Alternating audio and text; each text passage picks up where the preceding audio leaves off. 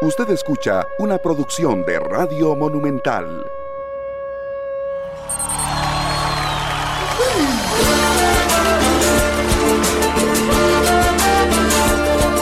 Muy buenos días, Costa Rica. ¿Cómo están?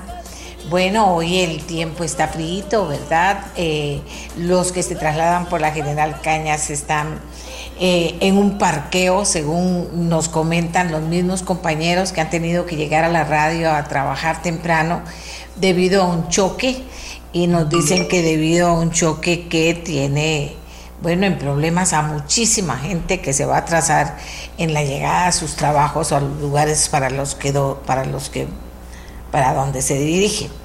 Bien, eh, también contarles que hoy es el Día Internacional de la Educación y ese es el primer tema que tenemos para ustedes esta mañana para comentarlo.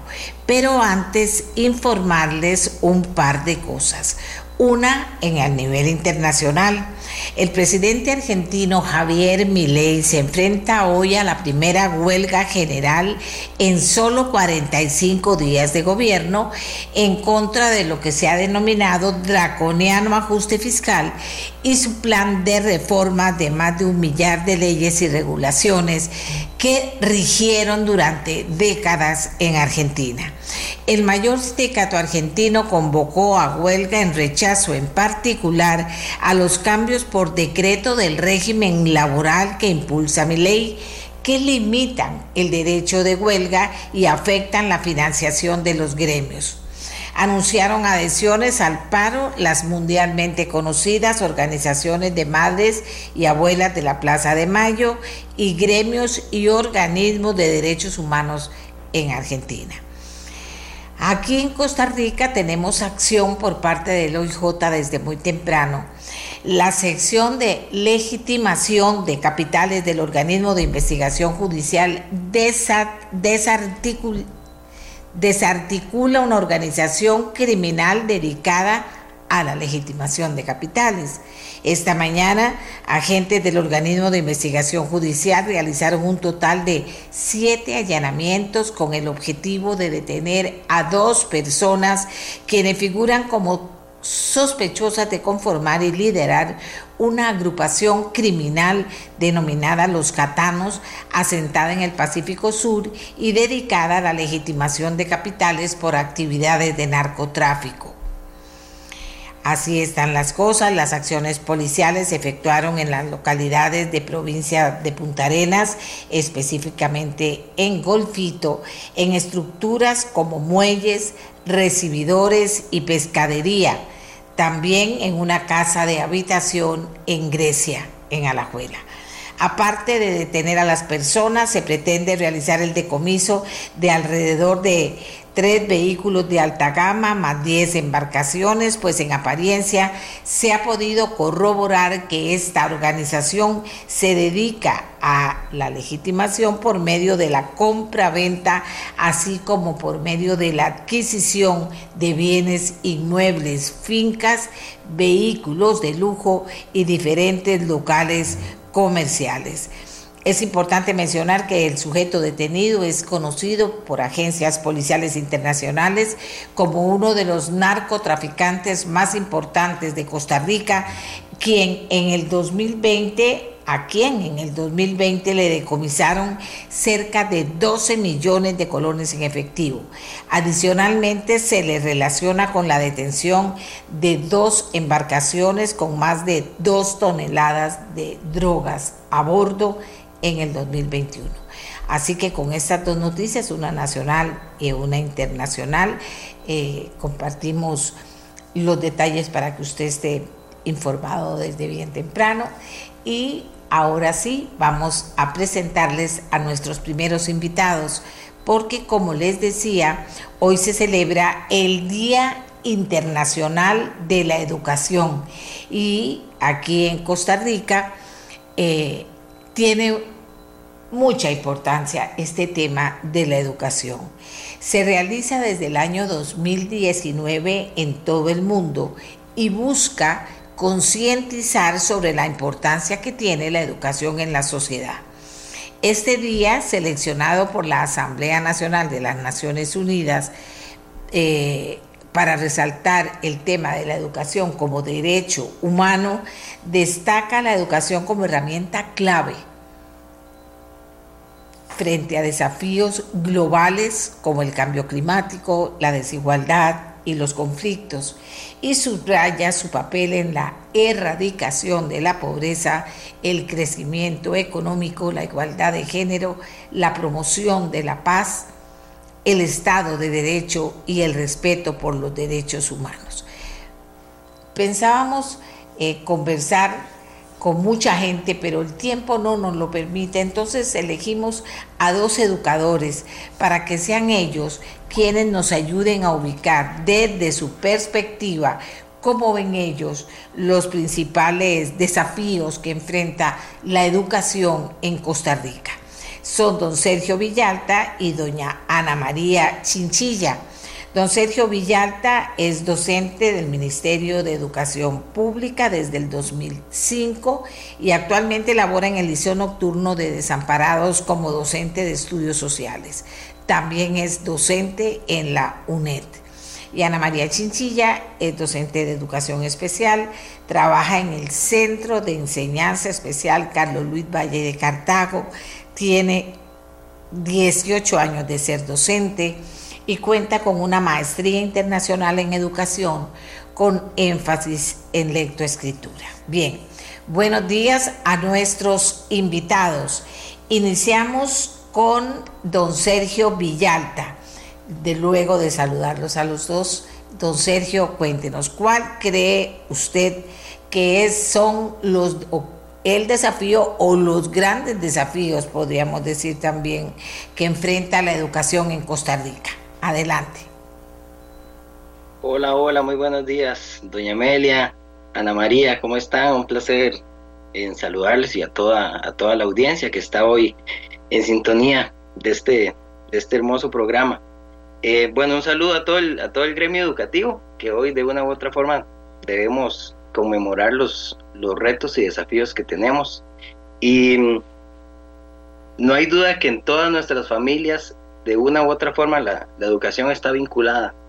Eh, siempre hay alguna, alguna docente o algún docente que se encuentra dentro de nuestro círculo educativo y, es una de las labores que sin duda nos llena de nobleza en cada una de las, de las actividades que realizamos.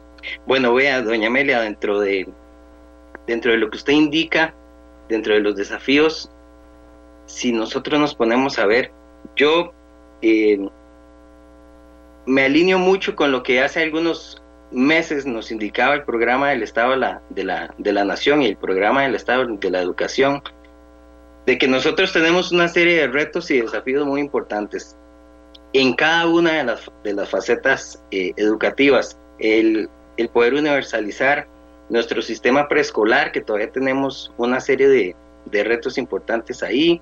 Eh, el accesar aún más la educación superior, que sigue siendo eh, un espacio donde tenemos barreras educativas.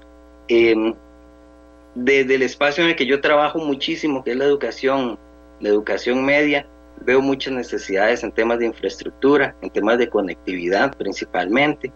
Em, y me parece que todo eso se puede ver desde una madre, eh, que es eh, el poder accesar en alguna medida a la solución eh, por medio del aumento del sistema eh, con el 8% del Producto Interno Bruto, que es como una de las discusiones que hemos tenido en, distintos momentos a, nivel nacional.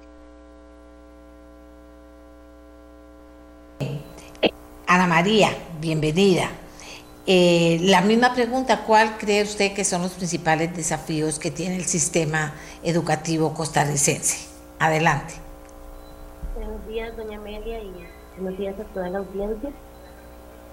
Eh, concuerdo con don Sergio, tenemos muchos desafíos, eh, muchos retos, sin embargo, eh, también considero desde mi perspectiva, desde educación especial, que es donde yo me desempeño, también hemos tenido muchos avances en el campo de la inclusión. eso no deja que tenemos todavía mucho camino por recorrer. Como dice don Sergio, la disminución del porcentaje que se dedica a educación en nuestro país es uno de los puntos más débiles que tenemos en este momento a nivel centroamericano éramos de los países que teníamos mayor inversión en el campo educativo y venimos para atrás, ¿verdad? Ya ahorita eh, los gremios han peleado y han hablado sobre este tema y lo importante de la inversión educativa, eh, incluyendo eh, ahí toda la situación de la persona con discapacidad, que todavía viene, ¿verdad? Todavía rezagada en muchos aspectos y que sin presupuesto no podemos solventar y no podemos fortalecer esta parte del sistema que también es tan importante.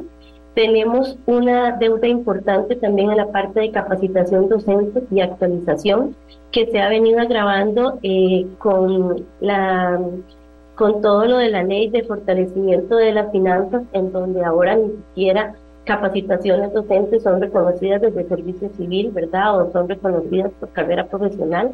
Esto disminuye el interés de los docentes y las docentes por actualizarse, por participar de eh, cursos de actualización docente que nos permitan estar a la vanguardia eh, sobre cómo podemos enseñar, cómo debemos enseñar. Esto hace que la oferta educativa sea de menor calidad también, ¿verdad? No tenemos, si no tenemos docentes preparados, actualizados, no podemos dar una oferta educativa de calidad. Esta es una de las grandes preocupaciones. Y también eh, considero que una parte importante es el acompañamiento, el acompañamiento docente desde mm, diferentes entidades. Tenemos asesorías, tenemos eh, un sistema educativo bastante robusto con muchas direcciones regionales, pero si usted va a las escuelas rurales, por ejemplo, yo vivo en una zona rural, están olvidadas. El sistema educativo a nivel rural tiene poca em, acompañamiento de em, los entes superiores, tiene poco acompañamiento sobre situaciones importantes que deben de conocer y quedan eh, exentos a veces incluso de muchos programas que podrían ser de gran importancia para los centros educativos, pero quedan sin información hay muchos niños todavía en escuelas unidocentes que no están recibiendo la oferta educativa que se requiere por falta de eh, personal docente, de presupuesto. Tenemos muchos niños incluidos en el sistema regular que están pidiendo, por ejemplo, asistentes y no es un, un tema que no se ha abarcado. No hay asistentes en el sistema educativo para las personas que están incluidas y los docentes del sistema regular no tienen tampoco el apoyo necesario para poder eh, trabajar con esta población, recibir una asesoría y un acompañamiento adecuado. Entonces, desde mi punto de vista y desde mi posición como educación especial, siento que son estos uno de los principales retos que tenemos sin eh, dejar de lado, como lo decía don Sergio, lo que nos ha dicho el Estado de la Educación, el rezago educativo que tienen los estudiantes a nivel general, producto de todas las situaciones que han habido en el país en cuestión de educación, y en pandemia y estamos recibiendo estudiantes en cuarto grado, en quinto grado, todavía con problemas de electroescritura, que llegan a las aulas donde está don Sergio, ¿verdad? En, en el sistema de secundaria, todavía con debilidades fuertes en estas áreas y que también esto afecta eh, lo que los chicos que van a salir y que están saliendo para las universidades, que están recibiendo en este momento las universidades, cuál es el perfil de los estudiantes que están egresando, que entran al sistema, em, a las universidades públicas o privadas, y qué, qué va a hacer, qué está haciendo en este momento, eh, cómo vamos a abarcar el, este rezago educativo que en algún momento desde el Ministerio de Educación se trató con algunos programas eh, para tratar de mejorar, pero que sin embargo eh, con el nuevo gobierno, cuando entró la nueva administración, quedó como ahí en el limbo y no se, no se trató de dar seguimiento a esos programas para poder compensar o para poder nivelar a los estudiantes y entonces estamos teniendo estudiantes con perfiles muy bajos a nivel general en todos los niveles. Gracias, Ana María. Aquí tenemos muchos comentarios eh, de las personas que están participando sobre el tema educación. Eh, de todo tipo, ¿verdad? Aquí debo decir que es de todo tipo. Cómo tratan a los maestros, bajos salarios. Mis hijos estudiaron en el mismo colegio, todo siempre nota 10. Me doy, eh, cuando comentan, dice este señor, Cuando comentan a los profesores me doy cuenta que unos son muy buenos, muy buenos, pero otros no. Eh, el sistema nos alfabetiza o nos educa. Eh, aquí están comentando los costarricenses y el aporte de ellos pues siempre es importante en este programa. Eh, dicen, ninguno menciona el tema de la malla curricular, urge actualizar los contenidos, educación técnica, idiomas y despolitizar al Ministerio de Educación Pública eh, en Costa Rica. Don Sergio, aprovechando que usted conoce del tema de colegios nocturnos, detengámonos un momento bien puntualmente en cuál es el desafío principal de los colegios nocturnos eh, en Costa Rica, porque tenemos entendido que tienen una serie de situaciones diferentes al resto de los colegios. Sí, doña Amelia, y me, y me baso en, uno de los comentarios que usted decía de alguno de los, de los, de los costarricenses, de las personas costarricenses eh, que, indicaban el tema de la malla curricular y probablemente por ahí salta eh, uno de los grandes desafíos que nosotros tenemos en, en, los colegios nocturnos si realmente queremos tener una, una educación de calidad. el principal desafío que yo eh, considero que podemos tener, porque son muchos y los, los, los puntos de vista también pueden ser muy diversos, es que nosotros tenemos una malla curricular enfocada desde un eh, orden pedagógico, eh, principalmente para personas en secundaria, para personas eh, adolescentes, jóvenes adolescentes. Y, en, y esa misma malla curricular nosotros la trasladamos al sistema nocturno, cuando el sistema de trabajo no debe ser tan enfocado en elementos pedagógicos, sino en, en elementos que son andragógicos. ¿Qué quiero decir con esto? Que desde la andragogía nosotros cambiamos la estrategia de trabajo em, por estar trabajando mayoritariamente con adultos. Em, eso me parece que es uno de nuestros principales desafíos. Eh, nosotros trabajamos con personas que llegan todos los días o todas las noches a un sistema que los, los mantienen escolarizados de 6 de la tarde a a 9 y 50, a 10 de la noche, dependiendo de la institución, pero esas personas ya han llevado una jornada laboral de 10, de 8, de 12 horas, eh, son padres, madres de familia, muchas veces trabajan en sistemas eh, del forman parte del sistema eh, del sistema no formal en temas de actividades laborales. Entonces, me parece que el desafío es ir viendo cómo hacemos para que el sistema nocturno realmente se adapte a las necesidades de la población que atendemos. En la medida que nosotros tengamos un modelo que se sienta más acorde con la población a la que está atendiendo, las personas van a estar, van a estar más a gusto.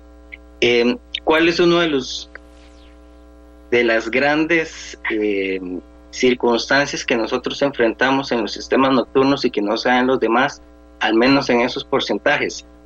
es el tema de la deserción. Eh, los mayores niveles de deserción los presentamos en los, en los sistemas nocturnos, porque muchas veces las personas, producto de las mismas dificultades que, van teniendo, eh, pues toman la decisión de ir dejando el sistema educativo. Eh, muchas veces no por desinterés, sino porque las circunstancias los van llevando a, ese tipo de, de, circunstancias. Entonces, por ahí, por ahí va, va el asunto. Eh, le comento la experiencia donde, donde yo laboro, que es un espacio, es un espacio muy lindo, población eh, muy responsable, eh, donde todas las noches hay, hay espacio de atención para comedor estudiantil, hay sistema de orientación, hay sistema de, de formación, de talleres para las personas que requieren alguna orientación vocacional, hay hay banda estudiantil. Me refiero a que tenemos que buscar todas las posibilidades para que las personas se sientan eh, con algún vínculo de identidad, con, con, algún sentido de pertenencia al centro educativo del que, del que son parte. Esas son como las circunstancias que uno eh, me parece que puede tratar de, de incluir para que estos desafíos poco a poco los vayamos viendo como una realidad. Aquí me dicen las personas, soy docente y es triste lo que recibimos en las universidades. Un 99.9% no maneja el inglés. ¿Qué van a hacer cuando busquen trabajo en este momento? Otra persona dice, familiares de mi esposa son docentes. Hay dos temas que son escala de que cómo está el sistema de educación. Profesores desempoderados con directores desafinados y fuera de línea. Y lo otro, hoy los niños llegan a tercer grado apenas, apenas leyendo lamentablemente. Terminar de aprender a leer en tercer grado cuando antes a ese grado ya se leía perfectamente, dice esta persona que nos está, que está conversando con nosotros. Y otra, y otra persona nos preguntaba qué es malla curricular. Entendemos que esto lo manejan los docentes, pero le quiero preguntar a nuestra invitada que, nos diga así puntualmente qué es malla curricular para que la gente entienda de qué estábamos hablando y también que nos, que nos destaque cuál es la preocupación especial o el desafío especial que tienen los estudiantes con discapacidad en el sistema educativo. Claro. Malla curricular es el todos los programas de estudio que desde el Ministerio de Educación ya están establecidos de qué tenemos que trabajar con cada uno de los niveles. ¿verdad? ¿Qué se ve eh, o qué se trabaja el docente en preescolar, en primer y segundo ciclo, en secundaria, que se trabaja en los colegios técnicos, porque los docentes eh, con eso nos guiamos, ¿verdad? Vamos eh, abordando todo el temario, los objetivos y los aprendizajes esperados que desde el Ministerio de Educación ya están establecidos. Entonces, esa es la malla curricular que están recibiendo en este momento los estudiantes en las aulas. Desde este punto, que don Sergio enfatiza, la malla curricular, al menos en educación especial, es una de, las, de los desafíos y las carencias más importantes, porque no tenemos malla curricular. Eh, desde educación especial por muchos años trabajamos desde habilidades adaptativas y se trabajó en que los estudiantes tuvieran muchas habilidades y se tratara de explotar todas las potencialidades en autonomía e independencia, porque lo que queremos es que estas personas lleguen a ser personas eh, productivas, ¿verdad? Para la sociedad, que lleguen a trabajar. Pero ese quizás es el mayor desafío, la deuda que tenemos pendiente desde la persona con discapacidad. ¿Qué pasa con la persona con discapacidad cuando sale del centro de educación especial o cuando egresa del sistema educativo? no tiene posibilidades laborales, no hay una oferta que le permita a esta persona trabajar, desempeñarse. Esa es una de las grandes deudas que tenemos. Tenemos una cobertura desde educación especial, desde estimulación temprana hasta los 22 años. A esa edad regresan los estudiantes en el centro de educación especial, pero Después de ahí no hay nada, no hay un programa que les permita a estas personas seguirse capacitando o seguir estudiando o mucho menos tener la apertura en el sistema laboral.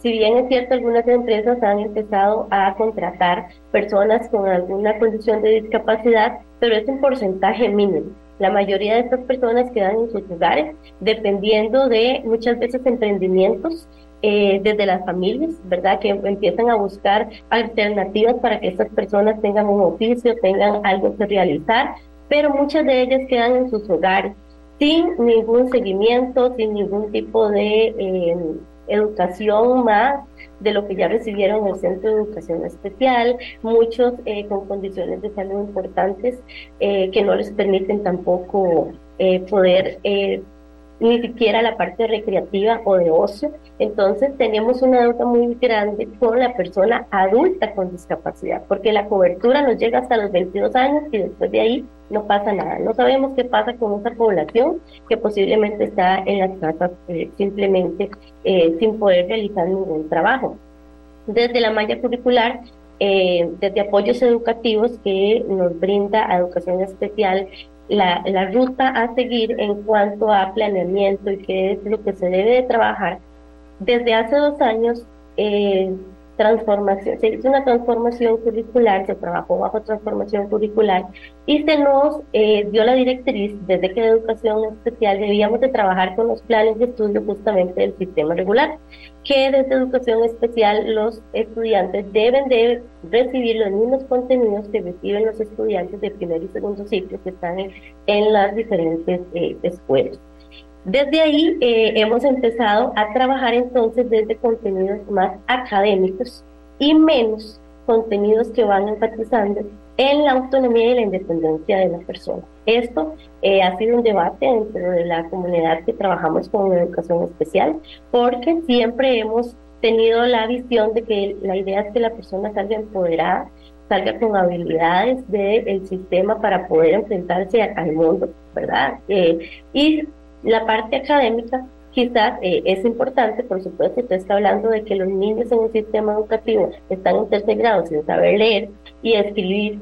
Eh, imagínense ahora la población con discapacidad y aquella que tiene discapacidad cognitiva, que tiene retos más importantes para alcanzar estos aprendizajes, en qué momento van a leer y escribir. Son habilidades importantes que se requieren de trabajar, pero también necesitamos trabajar muchas otras habilidades que los estudiantes en este momento eh, quizás están viendo un poquito más eh, dejadas de lado, porque los docentes debemos trabajar la malla curricular de primero y segundo ciclo específicamente. Entonces, el no tener una malla curricular específica para educación especial, esto hace que la oferta educativa sea muy diversa desde los diferentes centros eh, de educación especial. Hay un centro eh, que enfatiza en, tal vez en la parte de autonomía, otro centro puede trabajar en la parte académica, otro centro, cada centro tiene como su propio eh, plan de trabajo y esto hace que, no, que esta, esta flexibilidad hasta cierto punto le permite a cada centro acomodarse a las necesidades que tienen los estudiantes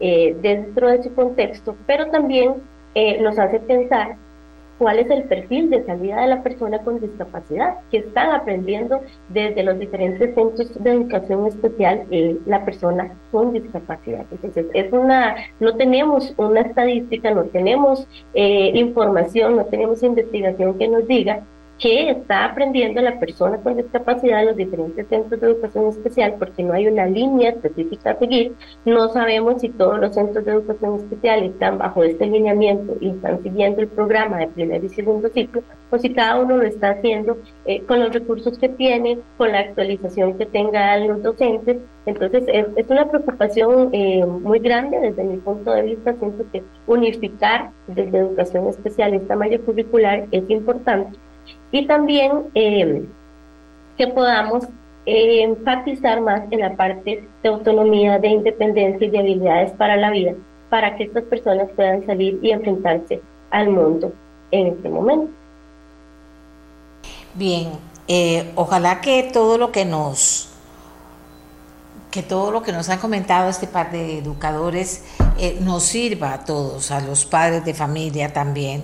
Aquí dice don Marco, le voy a leer el nombre, don Marcos Adamson, dice, los colegios nocturnos son súper relevantes. En mi caso terminé mi secundaria en el colegio nocturno presbítero Enrique Menzel de Turrialba. Esto por la crisis de los 80. Me permitió seguir estudiando y trabajar al mismo tiempo y luego ingresé a la Universidad de Costa Rica con un buen promedio de admisión y estudié la carrera de economía. Claro que debí realizar un esfuerzo importante en algunos temas no cubiertos en el colegio, pero sin esa opción no habría podido ir a la universidad, dice don Marco. Aquí tenemos muchos, eh, eh, muchas personas opinando. Eh, aquí a ver. Dice, un desafío importante en materia educativa es formar a los estudiantes en el uso ético de la información, el acceso a los recursos y la resolución de problemas investigativos eh, eh, de problemas investigativos, discúlpeme porque aquí esto es importante, eh, desde su realidad es muy importante lo que dice este señor, desde su realidad, problemas investigativos desde su realidad.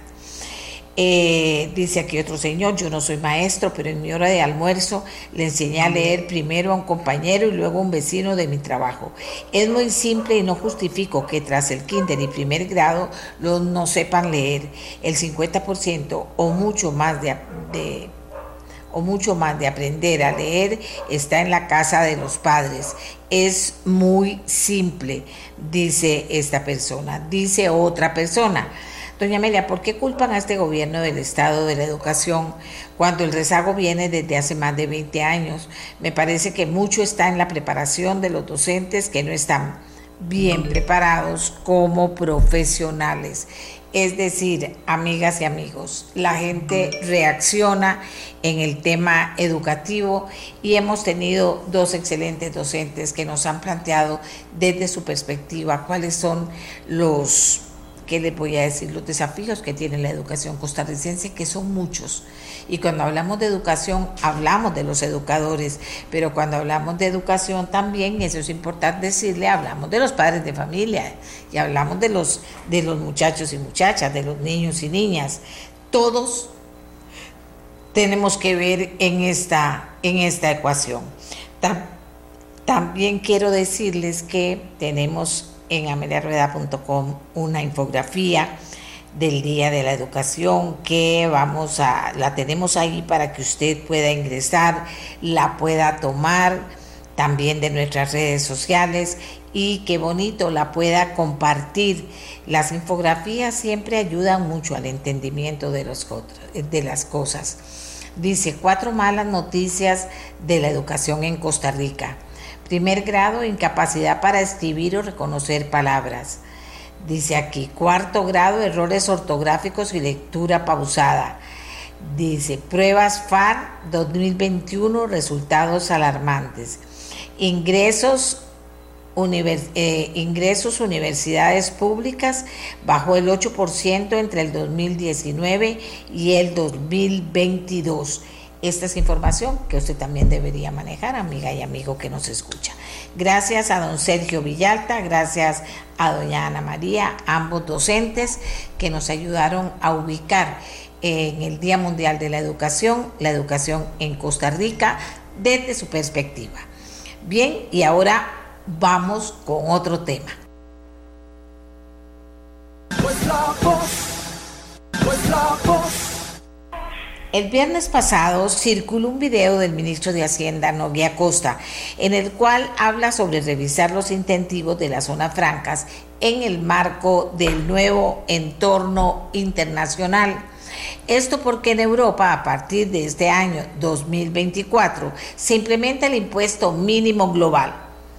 Le pedimos a don Novia Costa que nos ayudara a ubicarnos sobre el tema porque de inmediato una gran reacción de parte de las zonas francas y de, y de quienes defienden las zonas francas en Costa Rica, de que si se va a revisar o no el tema de las exoneraciones en la zona franca y por qué.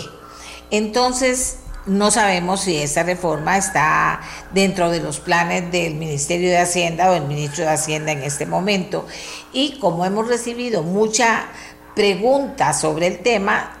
Con esto empezamos la entrevista. Don Nogui Costa, muchas gracias por acompañarnos. ¿Se van a revisar las exoneraciones de zonas francas, sí o no? ¿Y cómo se presentaría una reforma al respecto si se ha pensado en ello? Adelante. Buenos días, doña Amelia, y buenos días a todos los que nos escuchan y nos ven por, por su medio. Eh, creo que hay que entender que en la conversación que teníamos nosotros cuando se dieron esas declaraciones estábamos hablando en general del marco tributario costarricense. Y yo hablaba de que el, el tema de la reforma del impuesto sobre la renta es un tema relevante y que también deberíamos analizar nuestro sistema de exoneraciones. La Asamblea Legislativa en, esta, en este cuatrienio, iniciando, aprobó una ley que obliga a hacer un análisis de las exoneraciones. Mandamos a la Asamblea eh, una propuesta con tres eh, eliminaciones de exoneraciones y eh, creo que es algo que tenemos que evaluar como país. Las exoneraciones deberían ser puntuales, deberían ser con un plazo, y esa es un poquito la discusión que teníamos. De ahí se extrapoló al tema de zonas francas. Y no hemos dicho que nosotros vamos a modificar en algo el esquema de zonas francas, sino que las presiones a nivel internacional en relación con temas como el impuesto mínimo global, que ya empezó a regir en Europa. Y eso significa que las empresas que tengan eh, ingresos consolidados de más de 768 millones de dólares, si mal no recuerdo, van a tener que pagar un impuesto mínimo. Y eso significa que son empresas europeas que también se ubican en zonas francas en el país. Entonces, nosotros tenemos que empezar a analizar cuál es el escenario en el cual vamos a trabajar con las zonas francas. Las zonas francas han crecido, representan una parte importante de la producción local. Hace algunos años era el 5%, hoy son el 15% de la producción del PIB y eso tiene trascendencia. Tiene trascendencia también el nivel de empleo. Entonces vamos a tener que ir analizando cuáles son las consecuencias que tiene la implantación del impuesto mínimo global sobre estas inversiones. Pero no solamente eso, doña Amelia. El primer tema es que ya entramos en una lista negra por circunstancias de nuestra legislación tributaria que puso en riesgo las inversiones en zona franca.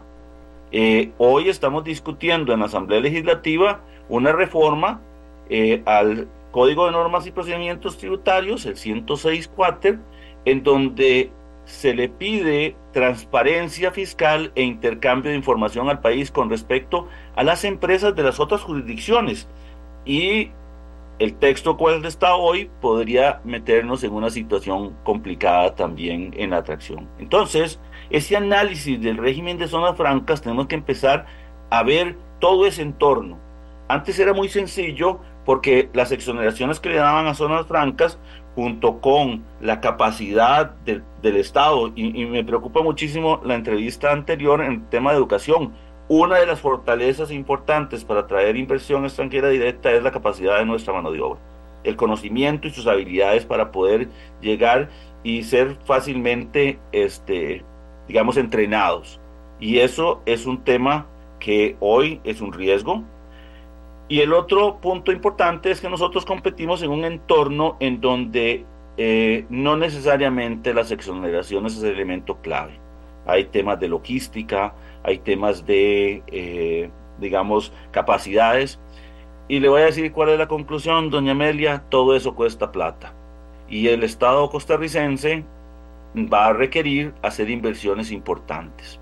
Ahí es donde nosotros decimos, bueno, ahí vamos a tener que eh, analizar cada uno de los regímenes, de cada una de las exoneraciones, porque vemos difícil eh, que hayan más impuestos, tampoco lo queremos, pero sí queremos, como lo planteamos en la Asamblea Legislativa, una nueva ley de impuestos sobre renta, unas reformas este, tributarias que son necesarias, sobre todo la capacidad del Estado de poder cobrar para poder llegar y darle a este, a este sector, pero a todo el país, la infraestructura adecuada, la educación adecuada, la seguridad adecuada. La Contraloría General de la República emitió en septiembre un informe de auditoría sobre otorgamientos y revisión de requisitos de permanencia para empresas en zonas francas, identificando don serias debilidades en el control del régimen. Dice, existen situaciones que derivan en un cumplimiento medio jurídico relacionado con los otorgamientos y la revisión del cumplimiento de compromisos para la permanencia del régimen de zonas francas por parte de las empresas. ¿Considera que falta mayor control en el otorgamiento del régimen de zona franca, don Noy? Eh, doña Amelia, hay un tema que es bien importante. El otorgamiento del régimen no le corresponde al Ministerio de Hacienda.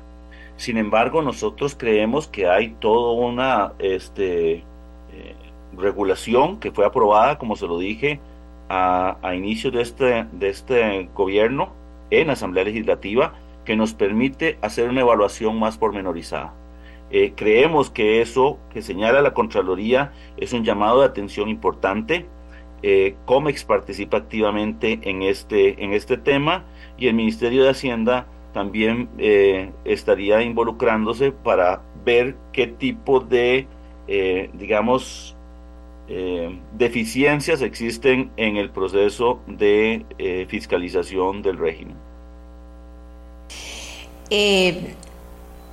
Está, está, estamos por aquí con las zonas francas. En otras palabras, don, don, don, no está en el quehacer ni pensamiento a futuro ni en la ruta del Ministerio de Hacienda eh, ingresar a tocar, ingresar a cambiar, ingresar a proponer cambios en el, en el régimen de zonas francas.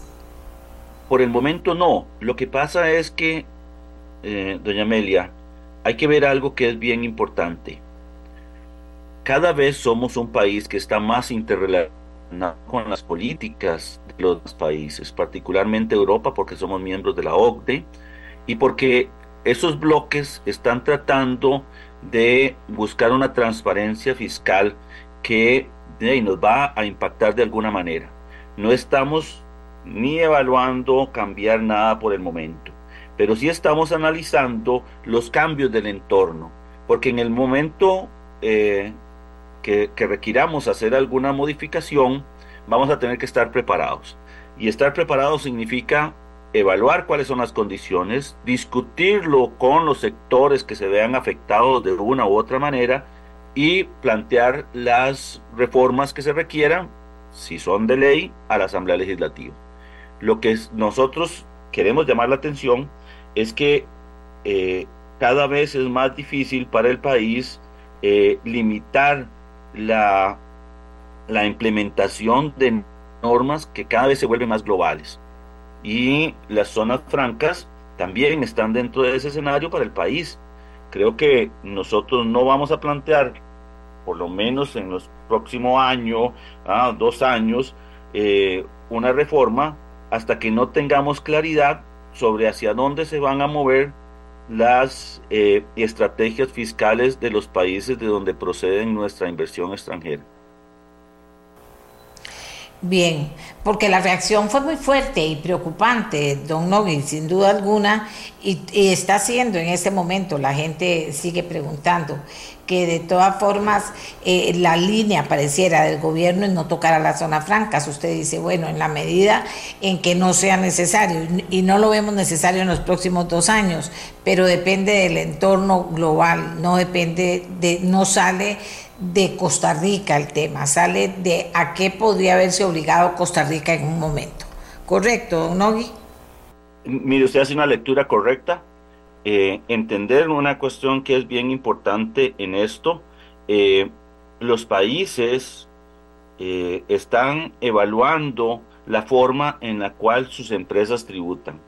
Hoy tenemos empresas cada vez más globales que ubican producciones en lugares en donde logran tener una ventaja competitiva. Costa Rica provee esa ventaja competitiva a estas empresas, pero el entorno el lugar en donde viene la inversión, la empresa misma nos impone una serie de condiciones. Vea que una de las acciones que hemos tomado y que, y que aquí eh, e, es importante dentro de esta, de, esta nueva realidad son los acuerdos de doble no imposición, eh, de doble tributación, perdón. ¿Qué significa? Que el país no tenía una política, implementamos la política, estamos trabajando en este momento con el Reino Unido para eh, lograr un convenio que nos permita darle seguridad jurídica y transparencia a las empresas de este, de este eh, lugar, del Reino Unido, que inviertan en Costa Rica, tanto en el Reino Unido como en Costa Rica. Perfecto. Eh, perfecto, aquí está la gente, bueno, Es que a veces se dicen cosas y se entienden otras, ¿verdad? Eh, a veces pasa y se hace una gran alaraca sobre lo que no se entendió bien. Por eso es que quería aclarar bien de qué estamos hablando, porque sin duda alguna para nuestro país y para muchísima gente, eh, la valoración que hacen de la zona franca es de la mejor de las valoraciones. Entonces, tener claro cómo está, cómo está la situación para que podamos entonces eh, eh, opinar, porque también se trata de opinar, pero opinar con conocimiento de qué es lo que estamos hablando.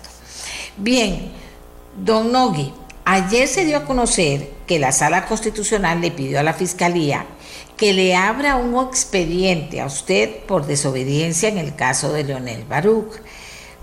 ¿Cuál es su reacción, don Nogui, a esto? Eh, usted ha tenido eh, pues una, ¿qué le voy a decir? Una posición que lo ha puesto en situaciones tensas con los diputados o con otras o con otras actividades. En este caso concreto es la sala cuarta, quien le pide a la fiscalía que le abra un expediente.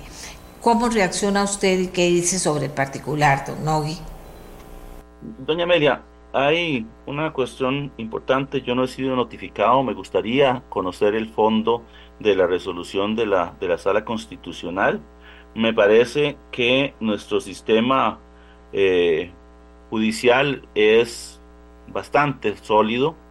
Veremos a ver cuáles son las implicaciones de esto y la resolución de la sala constitucional en el momento adecuado. En relación con el tema de los diputados, puedo decirle algo el control político es parte intrínseca de la división de poderes, de la labor de, de, la Asamblea Legislativa. Así que yo creo que ellos plantearán sus observaciones. Yo seguiré haciendo mi trabajo, que gracias a Dios ha ayudado a darle estabilidad a este país. Y veremos a ver qué son las, las situaciones que se presentan. Por el momento sí no quisiera hablar sobre algo que en este momento no he sido notificado y que no tengo conocimiento. Don Ogui, en la ruta que tiene el Ministerio de Hacienda en este momento, ¿dónde están las prioridades? Mire, eh, doña Amelia, creo que el primer año fue un año difícil. Nos tocó, eh, digamos, una reforma para permitirle al país eh, lograr la estabilidad de la que gozamos hoy. Realmente he de reconocer que la Asamblea Legislativa respondió, nos dio la posibilidad de ir al mercado internacional y eso le quitó presión a, los, a la tasa de interés en el mercado local. Hemos disminuido la tasa, la cual colocamos en más de 300 puntos base en todos los nodos en los cuales estamos colocando y esto nos da una mejor gestión. El reto de hoy es tratar de resolver el problema del 2026. Es interesante porque en el 2026 vienen unos vencimientos muy importantes. ¿Qué es lo que ha pasado en, los anteriores gobiernos que han estado colocando a corto plazo? Y entonces al siguiente gobierno hay un momento en el cual la presión del vencimiento los obliga a tener que, eh, digamos, restringir de manera exagerada el gasto. Nos tocó a nosotros, no queremos que pase en el futuro. Pero este 2024, el sabor del mes es cobrar. ¿Y por qué digo cobrar? Significa que nosotros tenemos una cartera importante, morosa, morosa, o sea, ya ahí hemos identificado a quienes nos están debiendo y vamos a cobrarle. Nuestra eh, idea es tratar de disminuir el impacto, por ejemplo, de la reducción del impuesto sobre la propiedad de los vehículos, que según datos preliminares fue de alrededor de 59 mil millones y eso nos generó un hueco en el presupuesto de alrededor de 40 mil millones de colones. Entonces vamos a tener que ir a cobrar o si no vamos a tener que hacer algo que a veces la gente no entiende. Eh, los impuestos de los costarricenses se transforma en educación. La discusión sobre la calidad es otra, pero el, presupuesto de educación es el más, el más alto entre todos los ministerios. Es el tercer rubro en el cual invierte este país. Eh, también se transforma en servicios para la gente se transforma en justicia.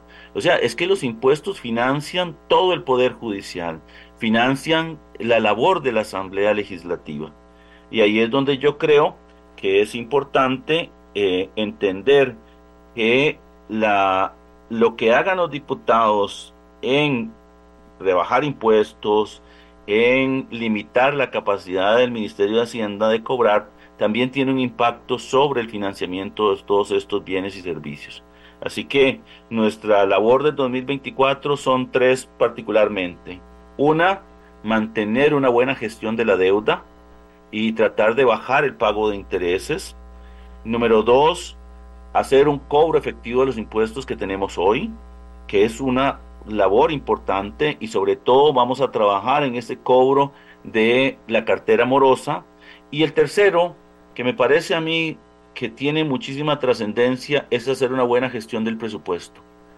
Eh, el gobierno de la República ha hecho un esfuerzo bien grande de tratar de redistribuir los recursos. Hay ministerios un poco menos eficientes en los recursos que se le asignan. Hay eh, algunos que tienen más eficiencia, pero que también tienen más demanda y a ellos vamos a tratar de hacerles llegar más recursos. Y por último, nos parece que las demandas sociales, que son realmente eh, lo, lo que nos debería preocupar en relación con educación, servicios, etcétera, también queremos que empiece a generarse espacio. Cada colón que dejamos de pagar en tasas de interés se puede traducir en un colón más en esto. Y por eso creo que el llamado de atención para todos es, tenemos que pagar los impuestos, pero sobre todo para los jerarcas en los diferentes ministerios es que cada vez tenemos que usar mejor los recursos que se le asignan. Don Nogui, y en cuanto a proyectos concretos o cambios concretos que usted crea o que el Ministerio de Hacienda o que el gobierno crea que se deben implementar dentro de la, dentro de la ruta que se han planteado, ¿Tenemos algo a la vuelta de la esquina o son cosas que están eh, lentas todavía? Mire, yo creo que tenemos una particularidad, doña Amelia. Para mí, el proyecto más importante que planteó esta administración es el nuevo ley la, nueva ley de impuestos sobre la renta, que nos va a permitir a nosotros equilibrar ¿ah? la carga entre quienes contribuyen y quienes no contribuyen. Pero tenemos una gran ventaja y es que hoy tenemos cifras fiscales buenas. Lo que estamos queriendo hacer es una transformación de la forma y de, cómo cobramos los impuestos y a quién le cobramos los impuestos. Entonces va a ir lento, en eso estamos claros. El segundo tema que queremos plantearle a los señores y las señoras diputadas es la necesidad de que los créditos de apoyo presupuestario y los eh, la emisión de títulos que hoy se aprueban en el presupuesto de la República no tengan que pasar dos veces por la Asamblea. La primera vez cuando lo aprueban los diputados por 38 votos y la segunda vez cuando me aprueban el presupuesto de la República y me establecen un límite de emisión de deuda. ¿ah? Y eso es lo que yo creo que tiene que ser relevante, porque hoy tenemos una distorsión eh, muy grave, y es que si no tenemos la posibilidad de ir al mercado local, es muy eh, probable que empiece a generar un estrujamiento en el mercado local. ¿Qué quiero decir con eso? Eh, el gobierno y las empresas van a ir a competir por cada colón de ahorro y el Estado tiene mucho más músculo para tener esos este, recursos que el sector privado. Y puede ser que estemos como país abandonando proyectos productivos importantes para la generación em, de empleo y para el crecimiento económico con tal de darle ese colón al financiamiento del gasto de gobierno. Eh, creo que es un tema importante que se va a ver en la Asamblea. Vamos a planteárselo a los señores diputados para conseguir las 10 firmas que se requieren para la reforma constitucional y de esa manera entrar en una dinámica como México, como los diferentes países como Chile, que no requiere una, una doble autorización para ir al mercado internacional, sino que en el momento de que se aprueba el presupuesto de la República, también se aprueba la capacidad de endeudamiento en el mercado internacional. Vamos a ver. Eh, de todo tengo. Hoy la gente quiere saber muchas cosas y eso es muy importante, vital para el programa. Eh, dice, ¿podría preguntarle al ministro cómo le va al Estado con el pago de la deuda externa al tener el tipo de cambio tan favorable? ¿Han podido aprovechar y hacer abonos extraordinarios? A ver, yo creo que eh, nosotros en el tema de la, de la, del tipo de cambio, la gran ventaja es que cuando pagamos eh, pagamos con, colones, nos genera una, una ventaja, pero lo reflejamos reduciendo el presupuesto de la República y eso significa que nos endeudamos menos. En el 2023 se envió un presupuesto extraordinario que rebajó eh, la emisión de títulos en 135 mil millones de colones. Y eso tiene importancia porque lo que nos hace es reducir la presión sobre el mercado para tener que ir a colocarlos. Esa es la gran ventaja que tenemos. Eh, en el tema de, eh, ir a pagar deuda en el mercado internacional, nosotros colocamos a plazo fijo, eh, a tasa fija y con un plazo. Entonces, no tenemos esa, esa posibilidad de hacer un llamado. Sí decirle que los títulos que están en el mercado cercanos en el 2025 tienen tasas muy favorables. Entonces sería un mal negocio eh, comprar esos títulos si eh, tenemos que endeudarnos más caro ahora. Pero desde el punto de vista del el gobierno, eh, decirle que sí estamos buscando una estrategia que nos permita reducir la presión de los vencimientos en el corto plazo reiterarle, nos preocupa 2026, estamos trabajando para, eh, para el siguiente gobierno y tratar de que no tenga una presión de vencimientos como la que tuvimos nosotros cuando ingresamos. ¿Qué le preocupa Don Novi de todas estas cosas, incluido lo, la decisión de la sala cuarta y todas las otras cosas que están pasando, que son muchas en todo sentido, pero en particular en lo que a usted compete? Doña Amelia, mire, cuando yo le, le tomé el guante que el presidente me dijo, sabía las consecuencias políticas y personales. Creo que este país se merece el sacrificio de todos los costarricenses. Algunos, como en 1856, les tocó ir a defenderlo con las armas. Eh, a mí me toca ir a defenderlo con mi conocimiento. Y creo que esa es eh, la preocupación que tengo. No tengo preocupación por mí. Pero en el país sí me preocupa una cosa, doña Amelia. Y es que tenemos un presupuesto muy frágil. Y digo frágil es que frente a un evento climático o un evento sísmico que tenga, digamos, eh, una una potencial eh, de convertirse en catástrofe, nuestro presupuesto no está preparado. Y estamos trabajando para un CADDO, que es un préstamo que se, digamos que nosotros lo hacemos, nos queda como una contingencia, pero que frente a una, a, una eh, emergencia lo podemos utilizar. Y estamos preocupados porque tenemos que generar otra capa de protección y es un seguro catastrófico. Y ahí yo creo que lo que estamos tratando es de blindar una economía que está mejorando, que está creciendo, pero que sigue siendo frágil.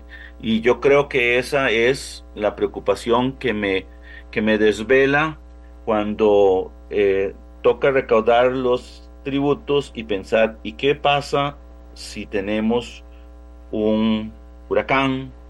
¿Qué pasa si esta sequía es tan eh, profunda que va a tener algún impacto, no solamente de la recaudación, sino también de la capacidad de la gente para generarse sus ingresos. E, esa es la gran preocupación que tenemos. Lo personal, creo que es algo a lo cual sabía que me iba a exponer cuando dije que sí. Don Nogui, aquí me están pidiendo que le haga una pregunta, aunque ya se nos acabó el tiempo, se la voy a hacer para una respuesta lo más puntual que usted pueda. Dice, usted podría preguntarle por favor a don Nogui Acosta si él ha estado en las reuniones con los gremios de educadores para establecer la fecha en que se pagarán los aumentos adeudados desde el 2020. ¿Está presupuestado o no el pago de los mismos? Gracias, dice auxiliadora que pregunta. Eh, auxiliadora y doña Amelia, el presupuesto de este año lleva los recursos para pagar ese eh, eh, ese aumento salarial que, que quedó congelado. nosotros esperamos, hay que resolver dos situaciones. La primera es que hay que ver a quién le corresponde el aumento porque ese aumento se decretó para el 2020 y se derogó en el 2023. Lo segundo que hay que hacer es que hay que modificar el sistema Integra, que es el que maneja los salarios de los, eh, de los empleados públicos, particularmente el gremio de la educación que tiene un esquema diferente, se llama Integra 2, y entonces hay que hacer algunas modificaciones en el sistema.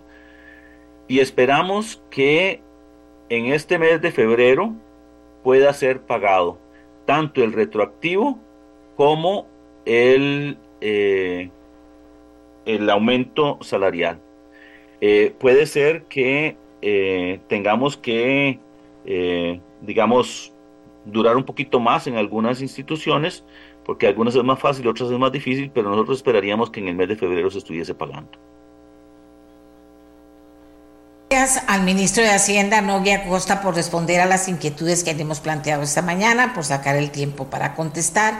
Ojalá, amigo y amiga, que a ustedes, que a ustedes, eh, eso es muy importante, eh, les haya servido para tener o fortalecer sus opiniones o para entender mejor algunos de los temas que hemos puesto sobre la mesa. Ahora sí, gracias, don Nogui. Vamos a hacer una pausa. Hasta luego. Hasta luego. Y resulta que don Eli propone un proyecto de ley para cerrar Recope. Le pedimos a don Eli diputado de Liberal Progresista, que estuviera con nosotros para contarnos de qué se trata. Y le pedimos a Juan Manuel Quesada, presidente de Recope, que estuviera con nosotros para poder responder o darnos su opinión sobre esta propuesta que hace eh, don Eli Él es, conoce Recope, es el presidente, el que está en este momento a cargo. Entonces se va a enriquecer mucho eh, la, la, participación con este tema cuando regresemos después de la siguiente pausa. ¿De acuerdo? Ya. Ayer, el diputado Eli que presentó a la corriente legislativa el proyecto de ley para el cierre de Recope y también plantea prohibir la exploración y explotación de petróleo en el país. Convocamos a don, eh, a don Eli Feinsack para que nos explique sobre este proyecto, pero también le pedimos al presidente ejecutivo de Recope que estuviera con nosotros. ¿Para qué? Para que pudiera referirse a qué le parece esta propuesta que está haciendo el diputado. Los tenemos a ambos. Don Eli está vía Zoom y don Juan Manuel Quesada va de camino, entonces nos atiende vía telefónica.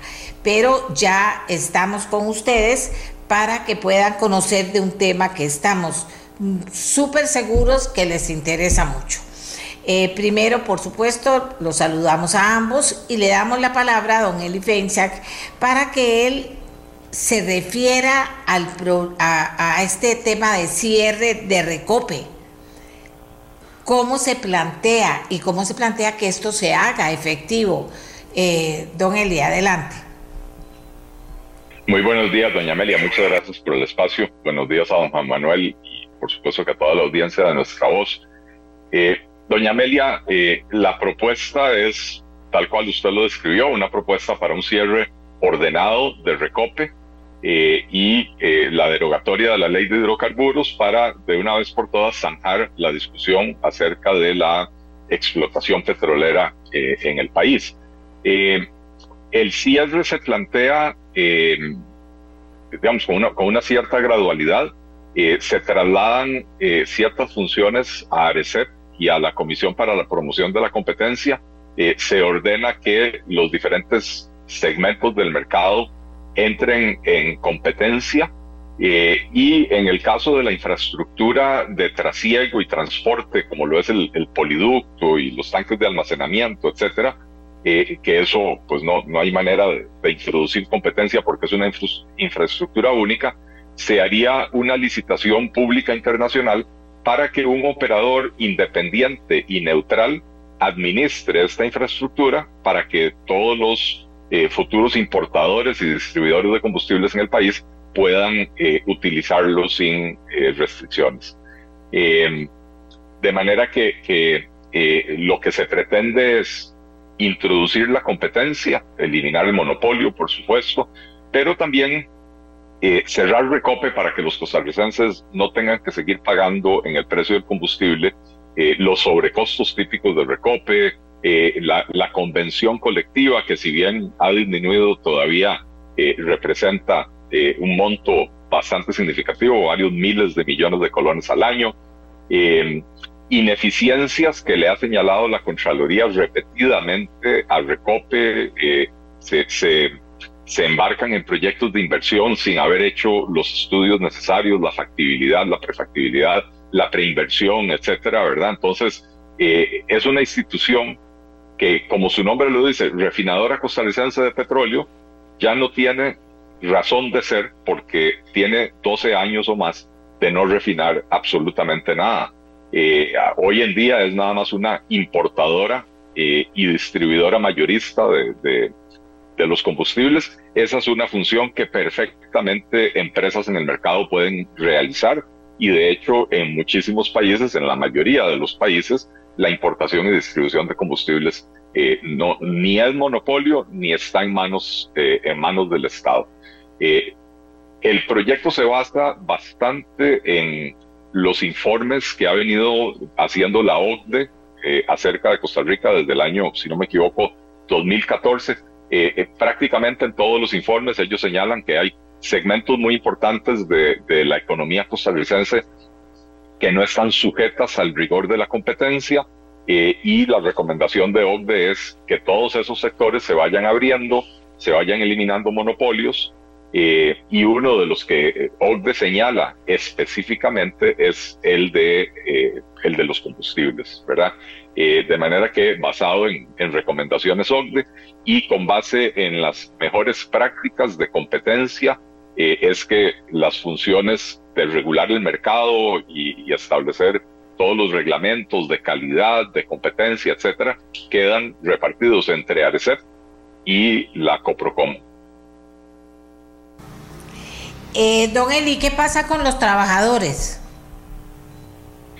Bueno, el, el, proyecto contempla, es una muy buena pregunta, el proyecto contempla que algunos trabajadores probablemente tendrán que ser trasladados a ARECEP y a COPROCOM, incluso al, al MINAE para asumir las funciones que se le están asignando a, estas tres entidades.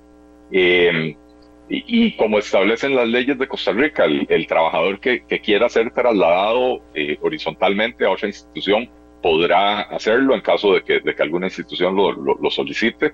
Eh, y los que no deseen ser trasladados a ninguna otra institución serán despedidos respetándoles absolutamente todos los derechos eh, que por ley tienen, ¿verdad? Entonces, eh, esas son, esas son las, las opciones.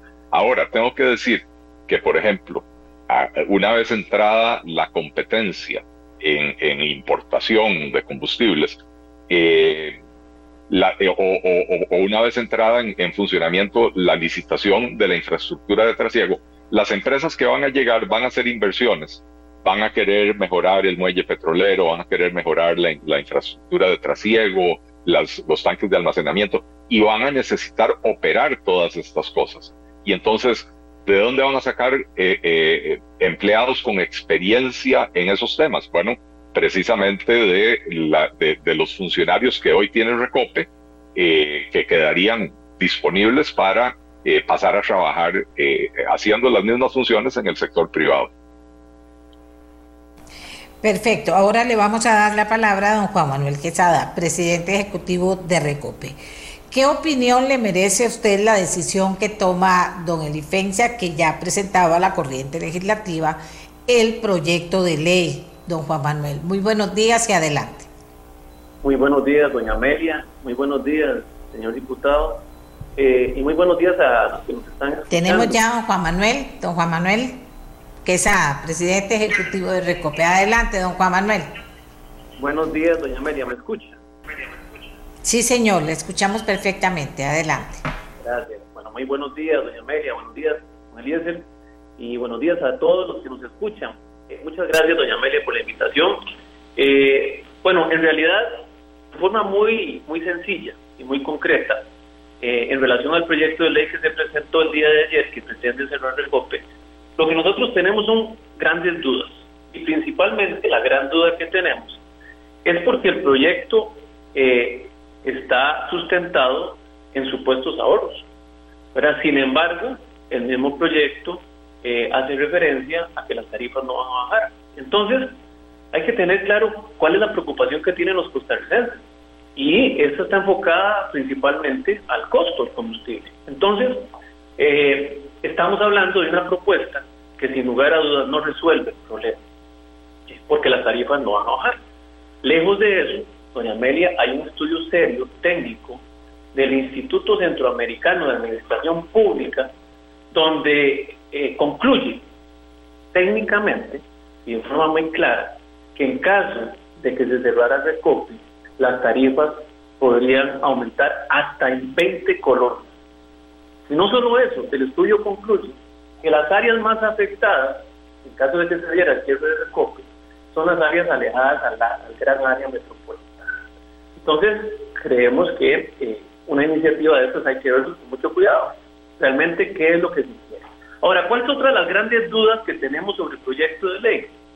Eh, bueno, principalmente porque lo que nos, se nos acaba de explicar es que el gran objetivo no es cerrar recope, sino privatizar el, el, monopolio que en este momento tiene el Estado y que administra recope.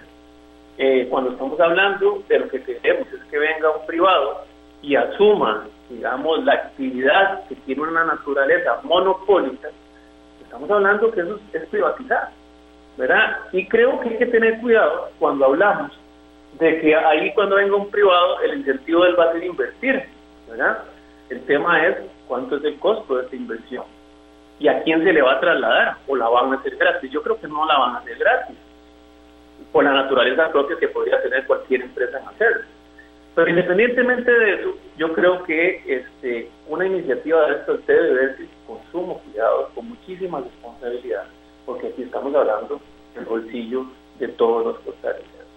Quiero hacer referencia en forma puntual a que también el proyecto de ley eh, sí, pretende como dar una solución a los trabajadores y decirles, si ustedes quieren se pueden trasladar al Estado bueno, entonces, ¿cuál es el ahorro? Si lo que están atacando es que eh, hay un costo asociado a la planilla, pues lo que estamos haciendo es trasladar de un lado a otro, ¿verdad? No, no, nos la estamos ahorrando, ¿verdad? Eh, también eh, parte de las dudas que tenemos es que se justifica en un supuesto costo alto de la convención colectiva, pero no debemos perder de vista que eso ya no existe.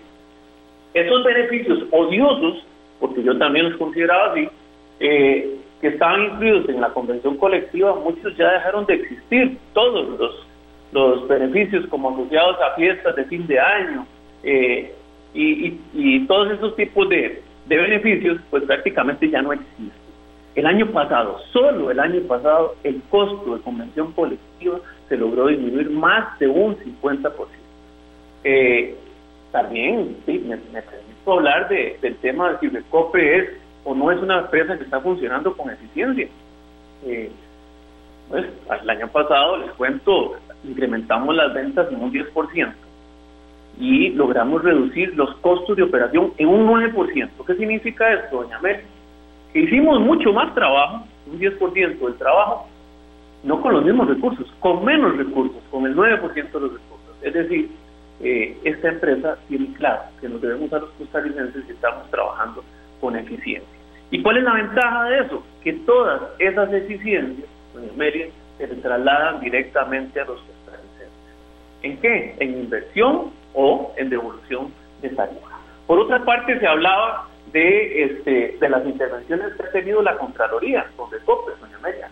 El año pasado, en octubre del 2023, eh, la Contraloría dio a conocer la evaluación que hizo sobre el nivel de cumplimiento de las empresas y instituciones públicas. Y resulta ser que en ese índice Recope salió calificado con el rango más alto, que en este caso fue eh, una, una evaluación de un nivel óptimo, eh, digamos que es el más alto que se puede adquirir en esa calificación. Creo yo que eh, la ventaja es que ahora los costarricenses nos informamos, ¿verdad? Y creo que es importante que cuando se habla de este tipo de iniciativas, tengamos claro que aquí se están tratando de revivir fantasmas que ya, ya no existen. ¿verdad? hoy esta empresa ha dado muestras claras de que estamos enfocados en generar beneficios. Y muestra de eso, doña Amelia, es que entre el año pasado y este, escuchen ustedes, hemos eh, trasladado, hemos hecho contribuciones para fiscales por más de un billón de colones, es decir, mil, más de mil millones de colones han sido trasladados eh, a diversas instituciones, al Ministerio de Hacienda, a la Caja para fortalecer el régimen de pensiones. Pero no solo eso, también le hemos generado ahorros a los costarricenses. El año pasado y este le generamos más de 300 mil millones, aproximadamente 300 mil millones de colones en ahorros gracias al proceso de compra que lleva a cabo Recope, que nos permite hoy afirmar de que siempre compramos por debajo de los precios internacionales. Doña Amelia, un modelo como estos, yo creo que este, podría tener sus, sus particularidades y sus oportunidades de mejora como cualquiera. Y es en lo que precisamente estamos trabajando y estamos demostrando que se puede hacer las cosas mejor. Pero cuando estamos hablando de eliminarlos y de privatizarlos, yo creo que hay que tener cuidado máximo cuando todos estos beneficios que nosotros generamos y ahorros se los trasladamos a los costarricenses directamente. Yo tengo mis dudas que alguien eh, en este caso, que lo que pretende es privatizar, eh, una empresa eh, no, digamos, esté dispuesta a trasladar todos esos beneficios y ahorros a los están Entonces, en resumen, lo que tenemos son grandes dudas de esa iniciativa legislativa, pero bueno, también nos alegra muchísimo que existen también otras iniciativas mucho más poderosas y que van en la dirección correcta. Por ejemplo, el año pasado eh, los diputados de la Comisión de Energía. Don Juan Manuel, don Juan Manuel, ¿qué le parece si a esta altura le, le damos la palabra a, a, don Eli para que se refiera precisamente a la respuesta que usted le ha dado a lo que él ha planteado y le está planteando al país a través de este proyecto? Don Eli. Eh, gracias, doña Amelia.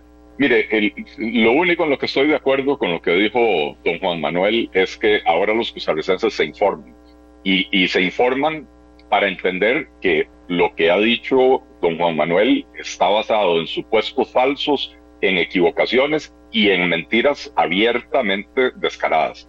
Eh, en primer lugar, él dice que, que el proyecto dice que las tarifas no van a bajar. El proyecto no dice eso en ninguna parte.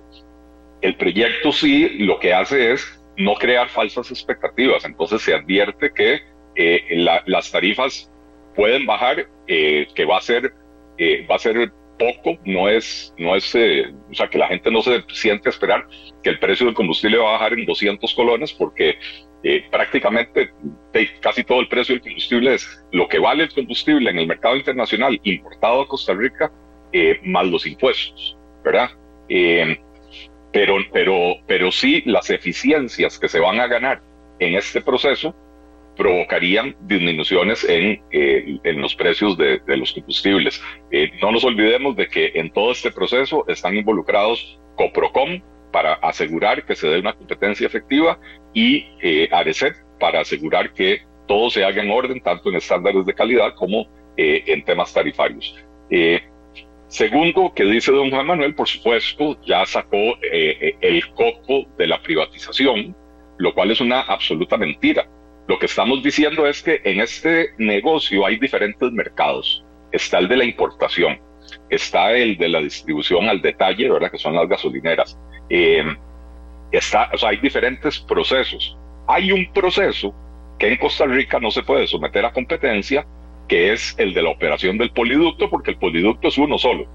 Y entonces, con base en recomendaciones OCDE, que la OCDE dice, cuando no se puede competir en el mercado, hay que hacer que los participantes compitan por el mercado. Es decir, solo hay un poliducto, solo una empresa lo puede operar, entonces se hace un concurso público, internacional, competitivo, para que haya una competencia para obtener esa licitación. No se está privatizando, una licitación es, eh, es una concesión donde los activos siguen eh, siendo propiedad del Estado costarricense, simplemente se va a poner a una empresa a operarlos. Pero en todo lo que es eh, la importación, la, la, distribución, el transporte y la venta al detalle, son mercados que van a estar en competencia para, para buscar precisamente esas eficiencias y poder bajar las tarifas. Dice don Juan Manuel que, si se trasladan los ahorros, eh, de que entonces cuál es el ahorro. perdón, que se trasladan los funcionarios a otras entidades, que entonces cuál es el ahorro. Bueno, esto eh, eh, estoy seguro que si aquí hubiéramos dicho despida a todos los funcionarios, entonces en vez de criticar cuál es el ahorro, estaría criticando el caos social que se generaría con el despido de tantas, de tantas personas. Entonces, esto lo que es es un argumento rebuscado. Sí va a haber un ahorro. ¿Por qué? Porque muchos de los empleados que hoy tiene Recope van a ser absorbidos por las empresas privadas. Entonces van a dejar de estar en la planilla estatal. Ahora, Recope tiene profesionales de altísimo nivel, ingenieros, eh, eh, ¿cómo se llama? Administradores, abogados, etcétera, que perfectamente pueden ir a reforzar instituciones. No, no es pasar funcionarios por pasarlos, pero aquellas instituciones donde, donde haga falta personal, eh, entonces pueden ir a contratar del pool de trabajadores de, de Habdeba para darles ese, ese beneficio. después dice don Juan Manuel que, que, que eso de la convención colectiva ya no existe, pero inmediatamente dice que el año pasado la redujeron un poco más del 50%. Yo lo dije, yo, o sea, perdón, si dice que no existe, no existe, el costo sería cero. Si dice que bajaron el costo, es porque se racionalizó la convención colectiva, mayoritariamente se racionalizó por, por fallos de la sala cuarta, eh, que obligó a eliminar algunos de, los, algunos de los privilegios más odiosos que tenía esa convención colectiva, pero tenemos una convención colectiva que sigue costando alrededor de 13 mil, 14 mil millones de colones al año. Eso eh, es dinero que sale del bolsillo de los costarricenses que va directo a los mil y pico funcionarios que tienen eh, que tiene Recope, recibiendo beneficios y privilegios que no tienen el resto de trabajadores costarricenses. Bien, aquí también preguntan, esta dice, ¿qué va, pregúntele a don Eli qué va a pasar con los recursos de la ley 8114 que se trasladan a las municipalidades para mantenimiento de la capa asfáltica. Perdón. Eh, don Eli, que aquí me dicen, ¿qué va? Pregúntele a don Eli qué va a pasar con los recursos de la ley 8114 que se trasladan a las municipalidades para mantenimiento de la capa asfáltica. Ajá. Nosotros no estamos tocando en este proyecto de ley el, esquema impositivo eh, que, que, confieso nos parece que es abusivo la cantidad de impuestos que se le cobran a la gasolina, pero también entendemos que si, si nos ponemos a tocar eso en este momento, se provocaría un hueco fiscal que no sería eh, fácil de, recuperar y por lo tanto no estamos tocando el esquema de impuestos. Los, los impuestos que se le cobran a los combustibles se van a seguir cobrando y los impuestos que, o los recursos que se tienen que trasladar a las municipalidades se van a seguir trasladando de la misma manera. Eh, porque, porque eh, el impuesto sobre el, sobre el producto que consumen los costarricenses eh, no, no lo paga el Recope, lo pagamos los costarricenses de nuestro bolsillo. pero lo que le iba a decir, doña Amelia, es que del año 2021 al año 2022 hay rubros que, que crecieron de una manera exorbitante. Eh, recordemos que el 2022 es el primer año de la gestión de don, Juan Manuel Quesada. Eh, el rubro de, de comisiones y gastos por servicios financieros creció en un 106%. El rubro de publicidad y propaganda creció en un 105%. Estos son rubros que se duplicaron de un año al otro. Esto de publicidad y propaganda, pues ya, ya todos conocemos el manejo que ha hecho este gobierno eh, con el tema de SINAR. Y entonces Recope duplica su presupuesto de publicidad y propaganda eh, para mantener a flote otra entidad que no, que no está funcionando bien, como lo es SINAR. Eh, yo me pregunto, una empresa que es monopólica, uno no tiene la opción de ir a comprar el producto de nadie más. Toda la gasolina y diésel que se consume en Costa Rica es de Recope.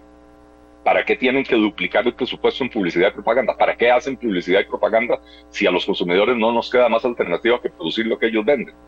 Eh, el rubro de indemnizaciones creció en un 129%. Eh, o sea, hay, y hay varios rubros más que crecieron en más de un 100% del 2021 al 2022. Entonces, cuando me dicen que en el 2023 redujeron los gastos de operación en un 9%, de sí, claro, de, de una base duplicada, usted disminuye el 9% y se va, a ver, se va a ver como un genio. Pero la realidad es que en el 2023 los gastos siguen siendo 90% superiores que en el 2021, ¿verdad? Eh, y entonces hay, pues hay que tener, eh, hay que tener mucho cuidado con, con, eso, ¿verdad? Y no nos olvidemos de un evento del que también nos enteramos el año pasado. Don Juan Manuel salió a, anunciar con bombos y platillos que iban a desmantelar la refinadora, todos los trastes viejos que, que ahí siguen estando en Moí.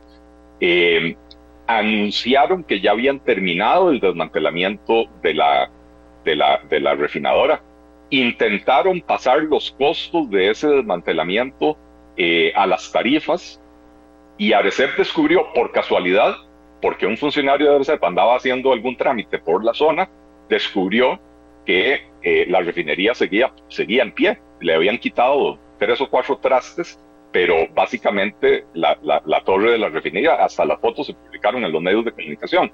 Entonces, esos son los abusos que comete Recope, ¿verdad? Eh, que siendo monopolio no, no, no, no tenemos cómo eh, eh, evitarlos y terminamos pagándolos en los, en los, precios de los combustibles y es, es una de las razones que tenemos para promover el cierre de Recope. Lo otro, doña Amelia, es que, que el mundo está en, una carrera acelerada hacia la descarbonización, hacia la adopción de tecnologías limpias eh, en Europa ya para, la próxima década están, tienen, ya, ya definieron fechas. Eh, la, primera es eh, la fecha em, en que se va a empezar a prohibir la venta de vehículos de combustión. Em, y también la segunda fecha es la fecha en que se va a prohibir la circulación de vehículos de combustión. Todo eso va a ser en la próxima década, de manera que las empresas petroleras per se no tienen no, no, no, tienen mucho que hacer, ¿verdad? Y entonces eh, Costa Rica no tiene, no está produciendo petróleo, pero no tiene sentido que tengamos una empresa que fue creada para refinar petróleo eh, cuando ya estamos importando el petróleo refinado y es una tentación permanente, al tener esa empresa abierta, una tentación permanente para ver qué la ponemos a hacer, como, como sucede con todas las empresas públicas de este país. Eh, ahí tenemos al RAX abierto desde hace 20 o 30 años, no haciendo nada, y entonces eh, cada gobierno viene a ver qué contrato le da Raxa para mantener la flote. Eh, bueno, lo mismo estamos haciendo con, con Recope. Ya este gobierno flotó la idea de construir una nueva refinería. Imagínense, construir una refinería, una refinado, refinería ahora que en 10 o 12 años va a estar obsoleta porque, porque ya eh, el mundo va a haber migrado hacia tecnologías limpias por ahí andan promoviéndose intereses particulares, espurios, eh, con la venia de funcionarios de este gobierno. Don Eli, eh, se nos acabó el tiempo ya total, pero tengo que darle eh, espacio también a don Juan Manuel. le vamos a dar espacio para que él cierre su participación después de haber escuchado pues lo que don Eli terminó aportando sobre el tema. Eh, don Juan Manuel, por favor, que no sea, no se extienda más de la cuenta, sino sea muy puntual porque ya el tiempo se nos acabó. Adelante. Gracias, doña Amelia. Mire, yo creo que hay que tener cuidado con análisis simplistas de las cosas. ¿verdad? Quiero aclarar que yo nunca he dicho que este, la convención colectiva se eliminó del todo. Lo que dije fue que se logró disminuir en más de un 50% solo el año pasado y que sí se eliminaron del todo los beneficios odiosos. Los únicos que se mantienen son los que la sala ha considerado racionales, que deben estar ahí. Todos los beneficios odiosos se eliminaron, ya no se, ya no se pagan, así que eh, me permito hacer esa aclaración. Lo otro es que eh, decía eh, señor diputado que yo faltaba la verdad porque en ningún lado del proyecto de ley dice que las tarifas no van a bajar. Bueno, yo quiero remitir al señor diputado a la página número 9 de su proyecto de ley, donde incluso se cita eh, una, unas declaraciones que él hizo en un medio de comunicación el 7 de noviembre del 2022. Y me permito citarlo. Dice, en palabras del diputado Eli la apertura no provocaría una, una gran reducción de la gasolina, pero sí habría ahorro. Esa es la gran duda que estamos planteando. Si, no, si supuestamente van a haber grandes ahorros y no va a haber reducción de gasolina, en la gasolina, entonces ¿de qué estamos hablando? ¿verdad? Nuestra gran preocupación es que esos grandes ahorros, que además generan recope, y esos supuestos ahorros que se podrían generar con el cierre del recope, y se vaya a quedar en manos de pocos eh, y no que se distribuya entre todos los costarricenses. Esa es nuestra gran preocupación y lejos de eso, lo que hemos dicho, y voy a permitir compartírselo, doña Amelia, con todo el gusto del mundo, existe un estudio serio del Instituto Centroamericano de Administración Pública donde se concluye en forma clara de que en el caso de que se cerrara recope, más bien las tarifas aumentarían hasta un 20% y se afectarían en mayor medida todas las áreas alejadas de la gran área metropolitana. Yo no sé si eso es lo que se quiere, ¿verdad? Este, pero yo diría que muchos de los costarricenses, en el caso como ciudadanos, yo no quisiera que eso pasara. Eh, de eso se trata. Así que eh, muchas gracias, doña Amelia, por, la oportunidad y, un gran saludo al señor diputado. Bueno, y muchas gracias yo a los dos, tanto a don Eli, que expuso sus puntos de vista y los defendió, como a el presidente ejecutivo de Recope, que también actuó en consecuencia, me parece importante, a don Juan Manuel Quesada, presidente ejecutivo de Recope. Amigas y amigos, eh, tiene usted elementos de juicio, sin duda alguna, después de haber escuchado sobre un tema del que se ha hablado muchísimo. Eh, don, don Eli ya plantea un proyecto, eh, Recope no está de acuerdo y plantea por qué. No tocamos el tema de exploración y explotación petrolera, que también viene incluido, pero vamos a habilitar otro espacio para volver a hablar del tema del que ya hemos estado hablando un poco en el programa gracias a don Eli, gracias a don Juan Manuel, eh, hacemos, hacemos el, la pausa. Y cuando regresemos vamos a hablar de una preocupación que nos ha quedado eh, en las últimas horas sobre la supuesta contaminación de agua en Tibás, Guadalupe y Moravia. Vamos a volver sobre el tema desde una perspectiva científica, porque cómo hago yo para saber si el agua está contaminada o no, si yo digo que sí, si me huele mal, si me sabe mal y me llegan, lavan el tanque y me dicen a mí que no, que todo está en orden. ¿Cómo hacemos? Bueno, hagamos la pausa mejor primero y luego venimos a hablar de ese tema. ¿Les parece? Amigos y amigas, ya estamos de vuelta con ustedes para plantear una preocupación que tenemos en el programa, pero también para aprovechar a la gente que nos llama preguntando todavía, darles el número de WhatsApp al que nos pueden hacer llegar sus preguntas, sus mensajes, etcétera. 71 525224. 71525224. Bien, el Ministerio de Salud desde primeras horas del día de ayer empezó a recibir denuncias sobre situaciones de agua, eh, del agua potable en algunas comunidades de Tibás, Moravia y Goicoechea, pues vecinos indicaban que huele a combustible. Hasta el momento, por que les estoy hablando, no se ha confirmado ninguna contaminación en la fuente de agua de los cantones mencionados, según dijo ayer el Instituto de Acueductos y Alcantarillados. Pero vamos a conversar con Ariel Alfaro. Él es regente químico en la Universidad de Costa Rica para que nos explique qué puede hacer la población cuando cree que el agua está contaminada y si ellos han hecho análisis a raíz de estas denuncias concretas de las comunidades mencionadas. Así que le damos la palabra a Ariel Alfaro, regente químico de la Universidad de Costa Rica. Muy buenos días. Buenos días, eh, espero que se encuentren bien. Eh, vamos a ver, eh, hay gente que incluso está recomendando hervir el agua cuando se encuentra contaminada con hidrocarburo. Esto no va a ayudar al problema por el hecho de que el agua se pone a hervir para matar microorganismos, no para eliminar compuestos orgánicos. Algunos de ellos, por ejemplo el diésel, eh, empieza a bullir entre 250 a 320 grados centígrados.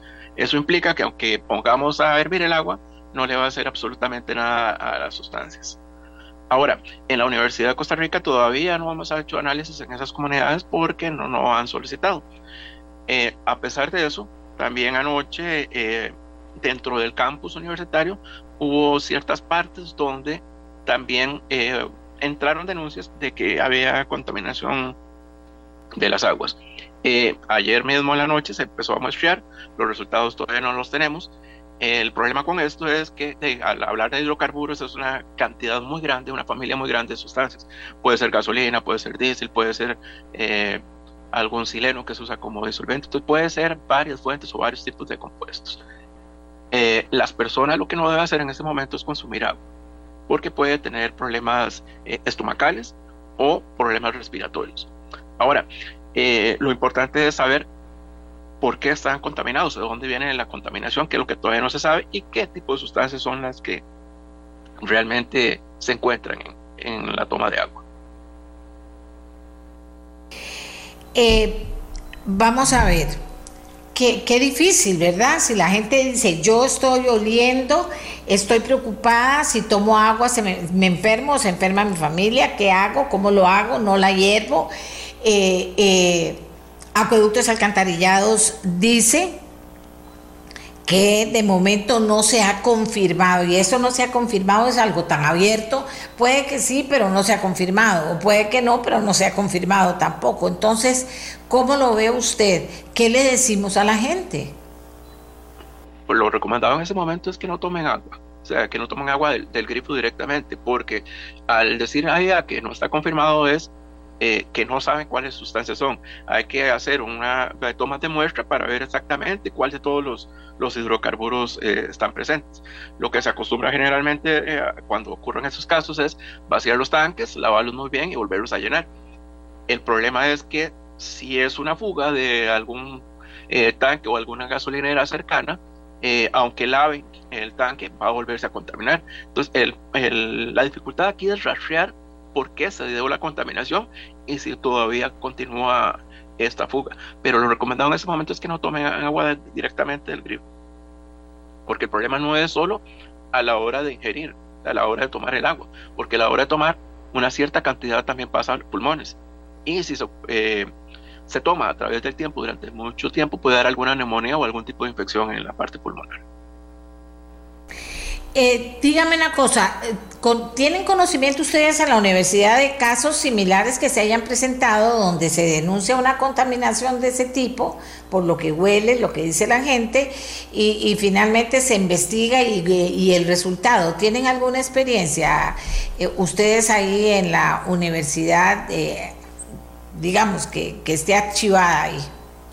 en toma de agua potable no me acuerdo, pero sí hace como aproximadamente unos 15, 16 años, eh, en la sección de Finca 3 de la universidad pasaba un río, el cual los vecinos estaban eh, quejando que había un fuerte olor a hidrocarburos. Efectivamente nosotros fuimos a ver y sí había en la parte superficial, incluso se ve esa eh, tonalidad como de tornasol, como un arco iris, cuando los hidrocarburos se quedan en la parte superior de las aguas. resulta que sí, fue una fractura que hubo en una de las gasolineras cercanas. Eh, se detectó la fuga y se cortó y, el problema, digamos, se resolvió. Ahora el problema es que es, eh, la zona es muy extensa, entonces eh, dar o localizar el punto exacto está un poco complicado. Ahora, ¿ustedes entonces qué están investigando ahorita? En este momento lo que se tomó fueron muestras de las tuberías de los lugares de la universidad donde hubo gente que se quejó de que habían olores o el sabor estaba diferente. En este momento está en uno de los centros de investigación para saber exactamente cuál es la sustancia implicada porque con eso podríamos eh, dirigir, digamos, la, la, investigación a si es una gasolinera o no es una gasolinera, porque ahí lo más seguro que va a salir es una gasolina o algún tipo de diésel. Ya si es otra sustancia, por, como por ejemplo Canfin, entonces habría que dirigirse a otro tipo de, de, industria para ver, a ver si hay cercanas, a ver si hay algún tipo de fuga. ¿Y en eso cuánto tiempo se lleva? Los análisis son rápidos, eh, digamos, las tomas de agua fueron ayer, esos análisis pueden estar para hoy, pero eso sería, digamos, solo en las tomas de agua de, de, de los lugares de la universidad que hubo queja. Habría que ver eh, si allá en este momento están analizando sus tanques para ver qué sustancias tienen o, qué tipo de, de hidrocarburo hay presente. Aquí dice una persona, el problema es que los acueductos que analiza el AIA no lo hace con la frecuencia que dicta la ley. ¿Tiene usted algún conocimiento de eso? ¿Cómo se hace para garantizar que no hay un problema con el agua si no se denuncia por parte de la gente en cuanto al control que tenga que hacer acueductos y alcantarillados? Habría que preguntar en, en, AIA a ver si ellos tienen un plan eh, de toma de muestra y análisis cada cierto tiempo, porque eh, habría que ver si hay algún reglamento que los exige a ellos o es un control interno de la gente de allá que tiene que hacer ciertos análisis de rutina. Eh, en Costa Rica lo que más se usa para, digamos, para, para descontaminar aguas es la cloración. Eh, y el agua clorada dura un cierto tiempo también eh, a la hacer efecto, por eso ellos lo tienen en tanques de reserva mientras hacen la, la, descontaminación con cloro y posteriormente va a nuestros hogares. Eh, pero como les digo, sí habría que ver eh, si hay algún reglamento que ellos se les exige tener eh, análisis rutinarios para ver la calidad del agua o si es un control interno propiamente de la IA. Bueno, entonces, para resumir, mientras tanto sabemos si está o no está contaminada y se determina después dónde está el problema para poderlo solucionar, que la gente no tome agua. Eso es absoluta la, la, la, el consejo que le damos, Ariel. Sí, correcto, porque ni siquiera sabemos qué sustancia es. Entonces, ahí el problema es que hay sustancias más tóxicas que otras. Entonces, en este momento lo más recomendado es que definitivamente, eh, si pueden comprar eh, agua embotellada, que tomen agua embotellada. Eh, inclusive depende de la concentración, o sea, la cantidad de hidrocarburo que haya. Si la usamos para bañarnos, eh, algunos hidrocarburos son eh, irritantes de la piel. Entonces puede haber problemas de irritación de, eh, de personas un poco sensibles en la parte de, de piel. Bien, eh, por parte de la universidad van a investigar eso o van a también aportar o se van a comunicar con acueductos eh, dependiendo de lo que eso, del resultado y dependiendo de lo que ustedes puedan ayudar a determinar. Si hubiere todavía dudas sobre la contaminación que afecta a las personas, porque son miles de personas las afectadas, ustedes podrían colaborar como universidad. Eh, por supuesto que sí, nosotros tenemos la parte de acción social en la cual eh, es uno de los pilares de la universidad y eso nos obliga a, ayudar a las comunidades en este tipo de problemas. Incluso eh, si el AIA nos solicitara eh, ayuda desde nuestros laboratorios, podríamos hacerlo perfectamente. ¿Qué, ¿Qué, le preocupa a usted como científico? ¿Qué le preocupa de cuando pasó la, se, se, dio la noticia de cuando pasó lo de la universidad y cuando a esta altura todavía no sabemos nada? Eh, en este problema, en este punto que, que, estamos del problema, lo más preocupante es saber eh, la fuente de contaminación y el tipo de sustancia que es. Porque al ni siquiera saber qué sustancias no podemos eh, dar recomendaciones, eh, digamos, un poco más serias o, o, más sentadas, porque ni siquiera sabemos otra vez que, a cuál sustancia nos estamos enfrentando. Eh, el problema es que es, o si, otro problema es que si es una única toma, no habría problema tanto. Pero si esto se extiende a través del tiempo, puede causar problemas, como le dije, eh, incluso respiratorios, en la población. Entonces, ahora es enfocarnos en qué es y cómo, de dónde viene para ver cómo podemos atacar. Esto eh, es que aquí la gente está, viera cómo está llamando la gente, dejando mensajes, eh, eh, preocupadas porque al final no le podemos decir nada a la gente, ¿verdad? Solo que no tomen agua y decirle a la gente, compre agua, ya le trae un problema a muchísima gente, ¿verdad? Que, que no tiene para eso. Entonces, no le podemos decir nada porque todavía no se sabe nada, más que entonces no tome agua. O sea, ¿Por qué se dura tanto en determinar una cosa de estas que podría ser una emergencia grande? Eh, digamos, lo que hay a eso, hasta donde yo tengo entendido, eh, fue, como le digo, eh, vaciar sus tanques, eh, lavar los tanques y volverlos a llenar. No sé por qué no, no he vuelto a escuchar de, las poblaciones afectadas, de las primeras, a ver si todavía el agua tiene el problema de, de olor o de sabor a hidrocarburo.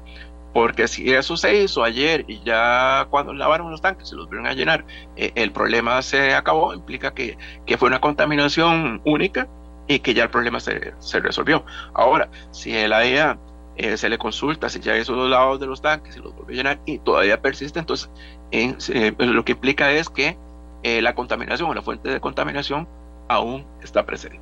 Entonces ahí lo que habría que ver es y atacar sería de dónde viene en las sustancias.